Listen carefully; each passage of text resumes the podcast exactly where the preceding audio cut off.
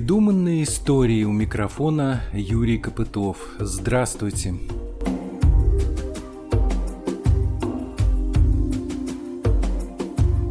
Наше время стало таким быстротечным, что иногда кажется просто невозможно угнаться за всем происходящим вокруг.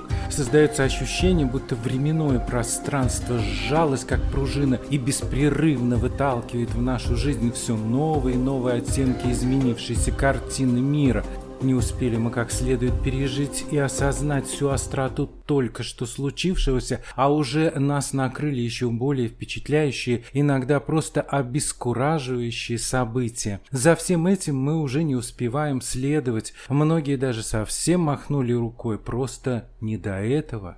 Вот не закончилась еще первая волна заболеваний новой вирусной инфекцией, как накрыла весь мир еще более мощная, вторая, там, в Европе, хоть и напряженно, но, полагаю, справятся. Страны маленькие, народ сознательный, денег не пожалеют. А вот нам, похоже, придется выживать в расчете лишь на себя. Это уже заметно по информационному потоку, который хлынул из разных мест. Хотя новую волну сезонных заболеваний можно было бы вполне предусмотреть еще летом, ведь сезонный грипп бывает у нас каждый год. Однако в это время почему-то наши местные власти были озабочены больше благоустройством парков, в которые никто не мог попасть из-за ограничений, а еще укладкой тротуарной плитки там, где она никому особо не нужна. Что-то незаметно было беспокойство чиновников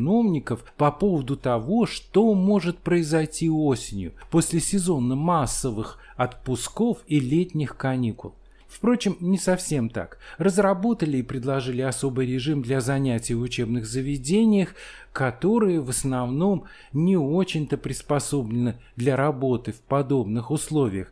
Ну, а дальше начался вполне прогнозируемый рост сезонных заболеваний, на которых наложилась и вторая волна заражений от новой вирусной инфекции.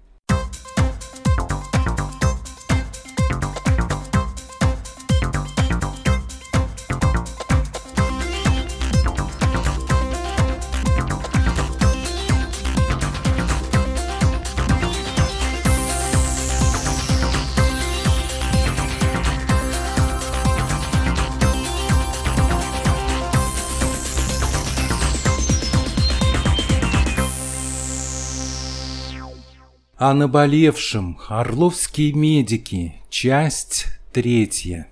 Проблемы, о которых остро заявляли два месяца назад участники моих предыдущих программ, активисты независимого профсоюза медиков Елена Шураева и Дмитрий Серегин, стали теперь в какой-то степени очевидными и для руководителей региона. Они, наконец, заметили, что есть сбои с поставками лекарственных препаратов, не хватает медицинского персонала и больничных коек в лечебных учреждениях, что все впритык – все под завязку. Уже даже заговорили о том, что своего кресла может лишиться руководитель департамента здравоохранения Орловской области. На кого-то надо же будет списать все грехи.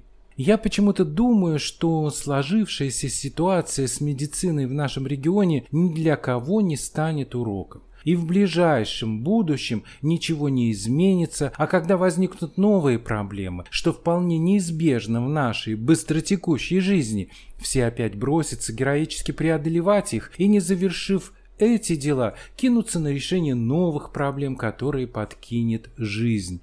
Интервью с Еленой Шураевой и Дмитрием Серегиным я записывал в тот момент, когда было объявлено об официальной регистрации первой российской вакцины от нового вируса Правда, тогда она еще не прошла необходимых для этого испытаний, но нам уже пообещали, что может в сентябре или в октябре начнется вакцинация населения и препарат поступит в регион. Ну вот уже ноябрь, а практических шагов в этом направлении пока незаметно, пока рекомендуют прививаться от гриппа.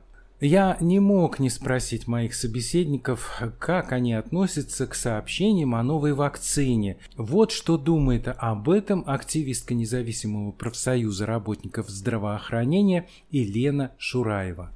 С одной стороны, действительно вакцина нужна. Вот э, чисто теоретически мы понимаем, что от вирусной инфекции подобного плана, кроме как э, поголовной вакцинации, ничего не спасет. Но в данной ситуации я читала разных эпидемиологов, бактериологов, инфекционистов, и в общем и целом все склоняются к одному и тому же мнению, что пока вакцина не прошла треть, то есть вообще по конвенции на военных нельзя испытывать лекарственные препараты, потому что они подневольные люди. Это раз. Второе, мы понимаем, что военные это ну, молодые здоровые мужики, по большому счету, не имеющие никаких да. Да, сопутствующих заболеваний. Поэтому оценивать реакцию этой вакцины по тому, что им она не нанесла вреда, хотя опять-таки по описанию была и температура, и слабость, и головные боли даже у этих молодых и здоровых людей. Поэтому, естественно, третья стадия вот по всем правилам клинических испытаний, во-первых, это должно быть двойное слепое рандомизированное, то есть, грубо говоря, ни врач, ни пациент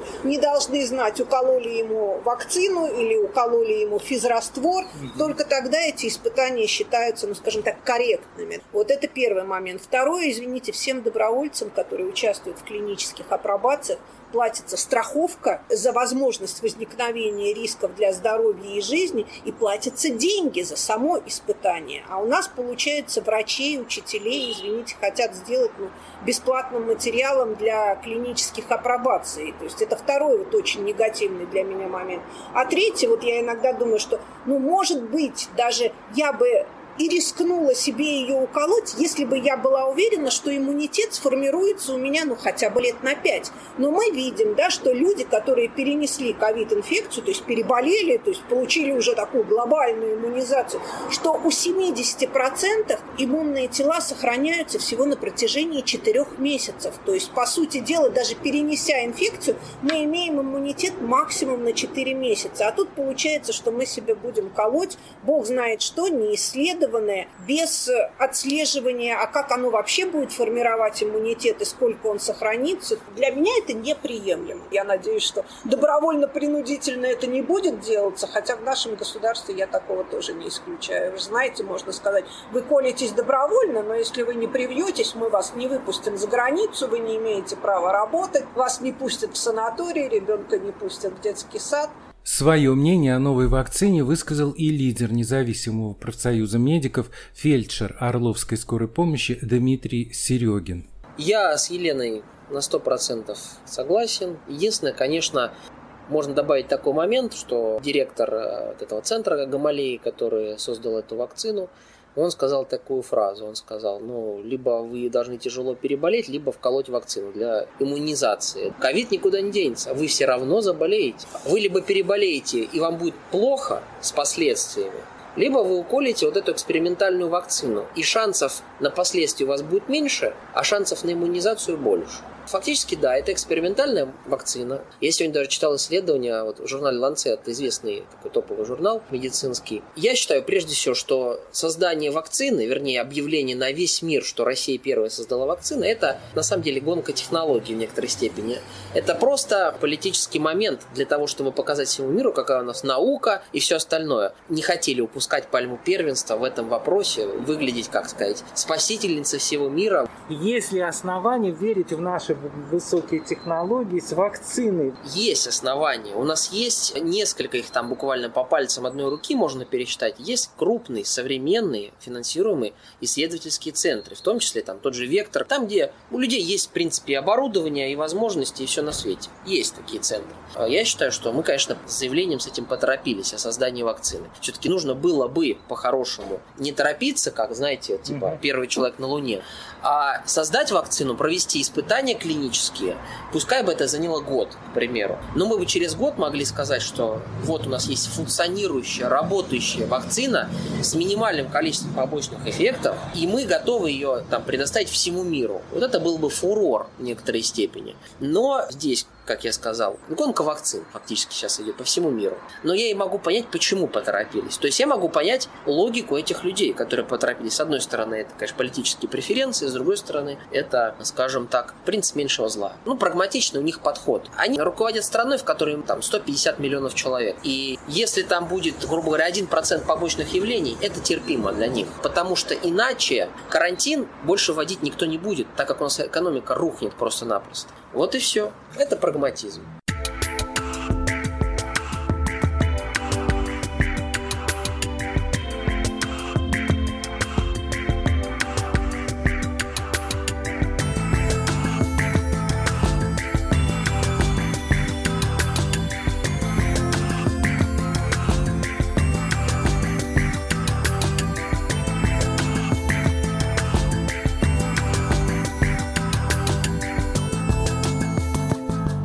Елену Шураеву и Дмитрия Серегина я считаю по-настоящему неравнодушными и очень полезными обществу людьми. Мне кажется, будь они во власти, смогли бы больше принести пользы. Хотя, честно скажу, у меня к этому тоже неоднозначные отношения. Дело в том, что когда у нас яркие, талантливые профессионалы, активно занимающиеся общественной деятельностью, уходят во властные структуры, это мало что дает в конечном результате. Так получается, что сложившие сложившаяся система власти заметно меняет устремления и позиции этих активистов.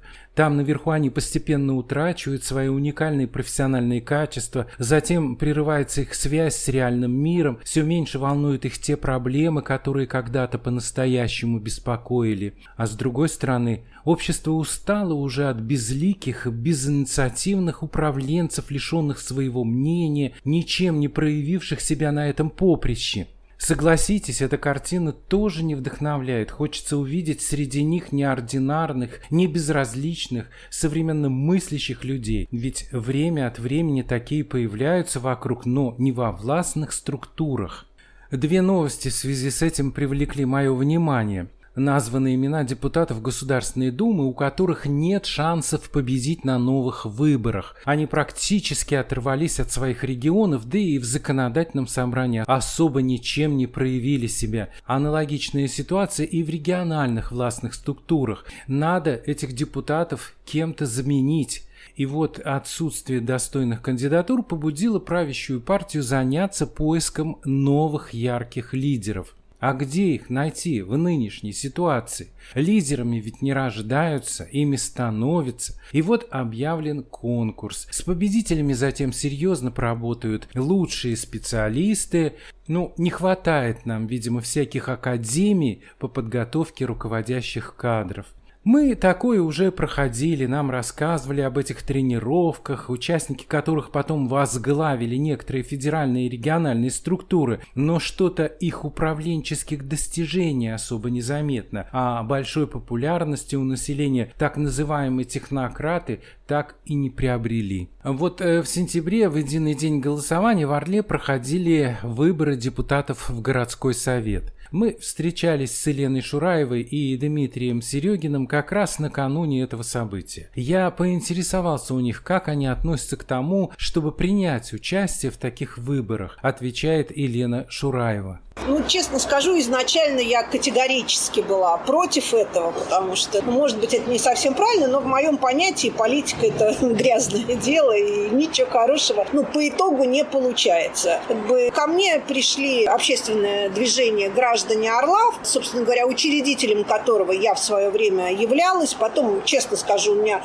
было, ну, скажем так, определенное весьма серьезное разногласие с одним из руководителей. В любом случае, как бы «Граждане Орла» – это площадка, которая ну, позволила, например, многие мои, скажем, начинания поддержать, потому что я уверена, что вот ряд моих обращений, в том числе, например, там, обращения к президенту и прочее, они не были бы услышаны, если бы... Ну, я кто? Я вот человек со своими социальными сетями, да? да? да, да. Ну, вот разместила я на своей страничке. Ну, хорошо, там, друзья мои там ряд полайкали, репо... сделали репосты, да, ну и, собственно говоря, все. У граждан Орла действительно действительно площадка достаточно с такой, с большой аудиторией, и плюс есть выход на региональные и даже на ряд федеральных СМИ. Поэтому, честно скажу, это большое спасибо. Они во многих вопросах позволили мои вот такие вот обращения сделать доступными даже на федеральном уровне. То есть они прошли в СМИ федерального уровня. Поэтому многие со многим, ну, наверное, с 90%, скажем так, тех позиций, тех ну, движений, скажем так, начинаний, которые, опять-таки, делали граждане Орла, я, опять-таки, внутренне была согласна. То есть они ко мне пришли и сказали, вот мы тебе предлагаем пойти от граждан Орла по списку.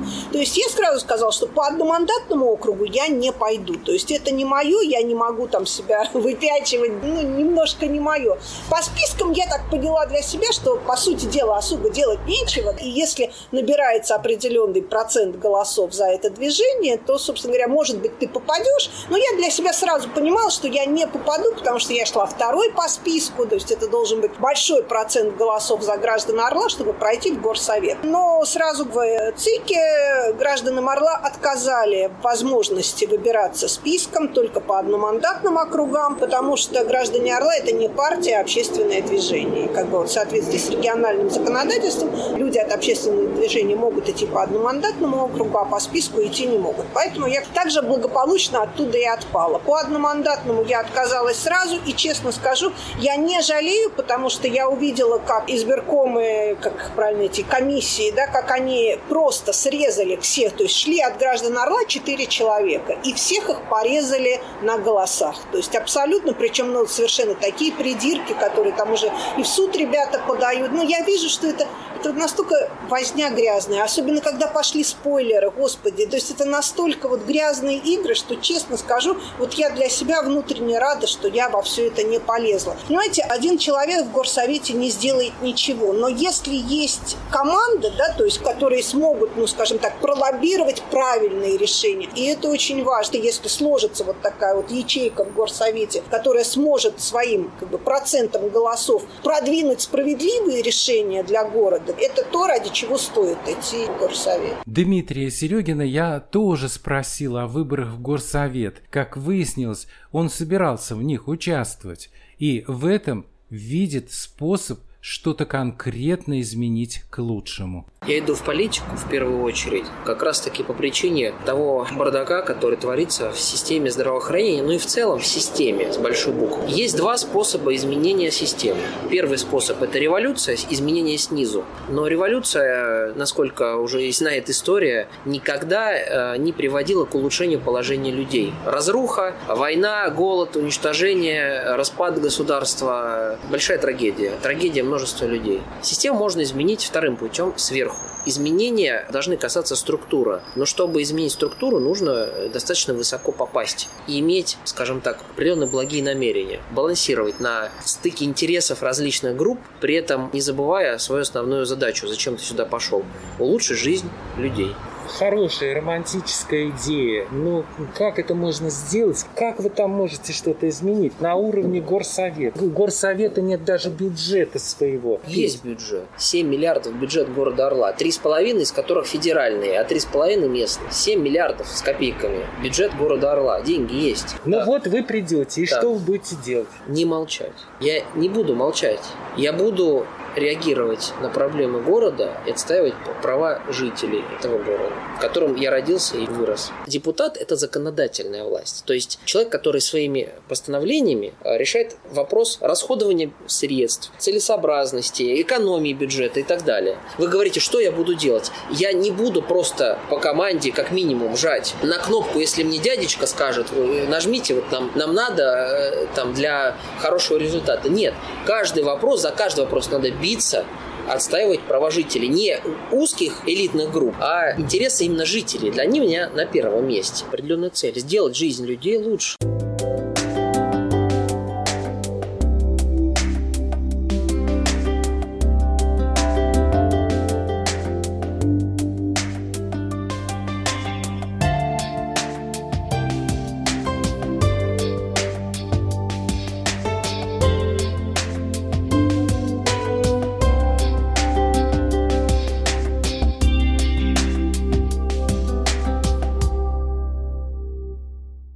Это была программа о наболевшем «Орловские медики», часть третья. В ней принимали участие активисты Орловского отделения независимого профсоюза работников здравоохранения «Действия» Елена Шураева и Дмитрий Серегин. Я, Юрий Копытов, желаю вам всего доброго и не болеть. А в заключении прозвучит песня в исполнении Игоря Талькова. Многие его песни были написаны более 30 лет тому назад, а своей актуальности не потеряли до сих пор. Интересно, какие бы песни написал музыкант сегодня, если бы был жив?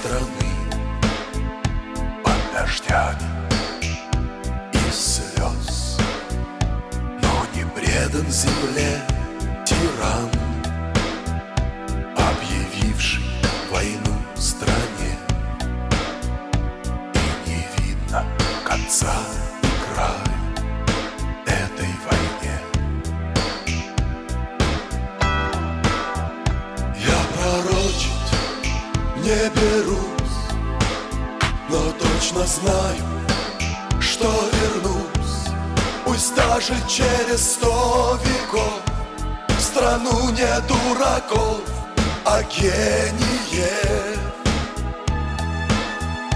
И поверженный в бою я воскресну и спою на первом дне рождения страны, вернувшейся с войны.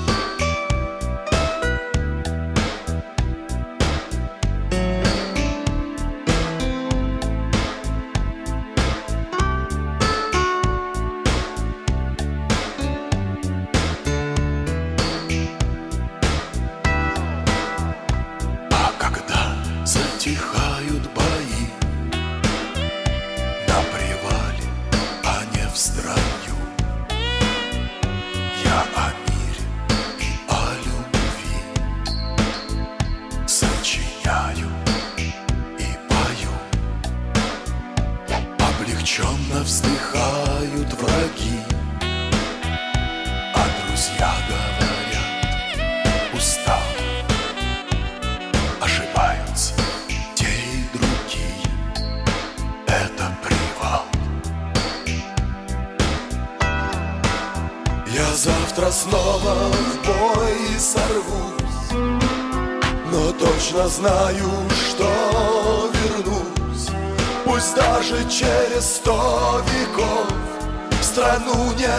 богов о гении И поверженный в бою. Я воскресну и спою На первом дне рождения Страны, вернувшейся с войны.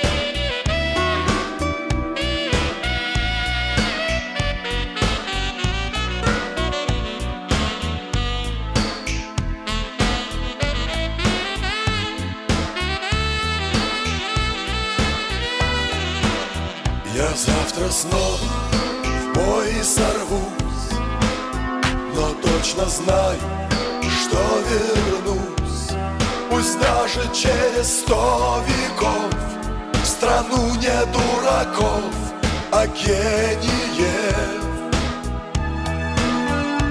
И повержены в бою